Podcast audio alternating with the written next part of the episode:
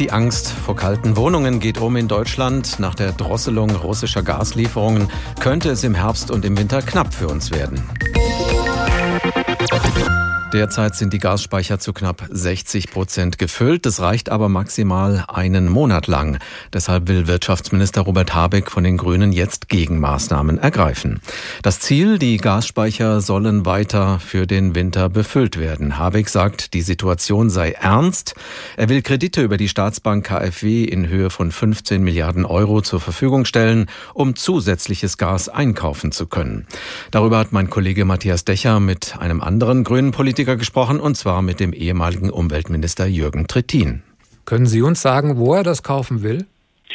Wir haben eine Situation, wo in der Tat äh, Russland nicht zuschaut, wie sich Europa auch vom russischen Gas verabschiedet, sondern wo gezielt mit Maßnahmen gegen Frankreich, gegen Italien, gegen die Niederlande und jetzt auch mit der Kürzung der Lieferung durch Nord Stream 1 Richtung Deutschland eine Verknappung stattfindet. Wir haben auf den Gasmärkten sehr viel Gas, was in der Welt, die sehr viel durch äh, langfristige Verträge gebunden sind, aber es gibt auch frei werdende Kontrakte. Wir haben heute die Situation, ähm, dass aus den USA, die früher 10 Prozent, wenn es hoch war, ihres Gases nach Europa transportiert haben. Mittlerweile zwei Drittel des Gases, was aus in, in den USA produziert wird, landet inzwischen in Europa. USA ist ein gutes Stichwort. Haben Sie bei Ihrer Rechnung, die Sie gerade aufgemacht haben, auch das Fracking-Gas aus den USA mit dabei einberechnet? Das US-Gas ist Fracking-Gas. Das war ja immer das starke umweltpolitische Argument äh, der Russen, die gesagt haben, erstens, LNG ist sowieso schon mal 20 Prozent weniger äh, oder 20 Prozent klimaschädlicher wegen der Verflüssigung und Entflüssigung und dann haben wir noch nicht den Methanschlupf in den Fracking-Anlagen. Also es ist eine sehr unbequeme Entscheidung. Und Kohle soll ja auch kein Tabu mehr sein, sagt der grüne Wirtschaftsminister. Sie selbst waren mal Umweltminister und haben mit Ihrer Partei immer für den Kohleausstieg plädiert. Und jetzt auch noch Fracking-Gas, das müsste Ihnen eigentlich körperliche Schmerzen bereiten, dass Ihr Fraktionskollege schon wieder an Kohle und Fracking-Gas denkt, oder? Nein, es gibt zurzeit gegenüber den Gasmärkten keine Alternative, wenn man Versorgungssicherheit in Deutschland herstellen will. Und wir haben natürlich eine Entwicklung auch in der Verstromung, wobei ich den Effekt mit Blick auf die Kohle nicht überschätzen würde. Faktisch findet heute schon keine reine Stromproduktion in Deutschland mehr mit Gas statt. Das große Problem, was wir haben werden, ist, wenn wir es nicht schaffen, die Wärme bereitzustellen für die Wohnungen, in denen die Menschen leben. In der Tat, frieren will ja keiner und äh, die Produktion in den Unternehmen muss eben auch weiterlaufen. Davon lebt ein Land wie Deutschland. Aber nichtsdestotrotz, Sie werfen ja Ideale über den Haufen, die Sie jahrelang als Politiker vertreten haben. Das sehe ich bei Robert Habeck insbesondere so nicht. Äh, Robert Habeck hat gerade ein Gesetzespaket vorgelegt, wo er vorsieht, dass künftig keine Gasheizungen mehr eingebaut werden dürfen. Er hat ein weiteres Gesetzespaket vorgelegt, was einen massiven Ausbau erneuerbarer Energien. Wir vervierfachen die Ausbaugeschwindigkeit. Gut, aber wir reden über aktuell über den kommenden Jahren. Winter, wo wir frieren ja, könnten. Über den kommenden Winter bleibt nichts anderes, als zuzusehen, die Gasspeicher vollzukriegen, um den Preis, dass wir Gas auch einkaufen müssen aus Quellen, die uns nicht gefallen.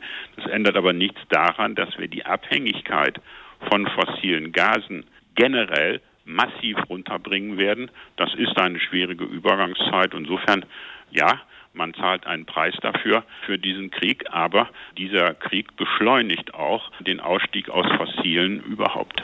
Ist der Plan, äh, dann auch ein Gasauktionsmodell in Gang zu setzen, vielleicht nicht auch einer, der nicht so richtig aufgeht? Also da sollen ja Industrieunternehmen, die können Gas sparen und dieses eingesparte Gas wird bezahlt und dann im gesamten Markt wieder angeboten. Also viel Gas kommt da sicher nicht zusammen. Ich kann mir nicht vorstellen, dass Unternehmen. Ich sicher. Ich kann mir nicht vorstellen, dass Unternehmen zu viel Gas im Moment nutzen.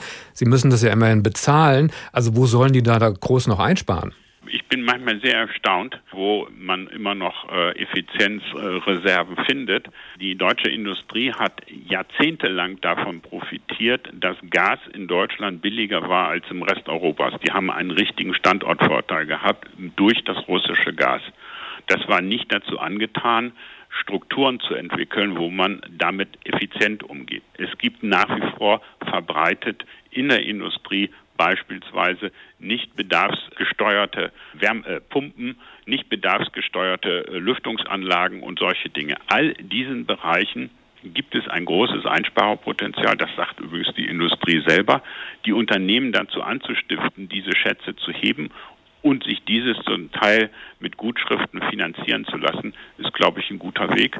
Das, was über die letzten 20 Jahre versäumt worden ist, nun dringend und schnell nachzuholen. Das, was wir machen, der Grund für diese Pläne ist ja, dass die Russen derzeit weniger Gas liefern, weil es technische Probleme gibt, sagen die Russen. Da geht es um Verzögerungen bei der Reparatur von Verdichterturbinen durch die Firma Siemens Energy.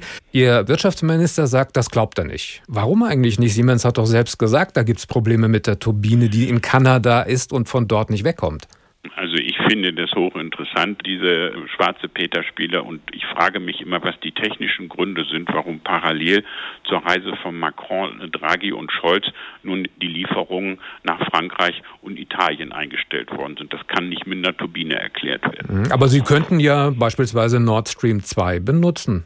Fertig ist die Pipeline ja. Ja, wir haben aber entschieden, dass wir das nicht machen werden, weil wir den Russen langfristig abkoppeln wollen. Und diese Pipeline war ein Irrtum, sowohl in der europäischen Klimapolitik wie in der europäischen Sicherheitspolitik. Und die werden wir nicht revitalisieren, zumal die Betreiberfirma nicht mehr existent ist. Das heißt, Sie glauben, wenn die Turbine aus Kanada zurück ist, dann wird es bei diesen 40 Prozent weniger bleiben? Aus, dass wir nicht zu einem Normalzustand im Verhältnis zu Russland zurückkehren. Nach der Drosselung russischer Gaslieferungen ist die Lage angespannt. Matthias Decher hat den ehemaligen Umweltminister der Grünen Jürgen Trittin gefragt, was er von den aktuellen Plänen seines Parteifreundes Wirtschaftsminister Robert Habeck hält, mit denen der die Gasversorgung in Deutschland sichern will.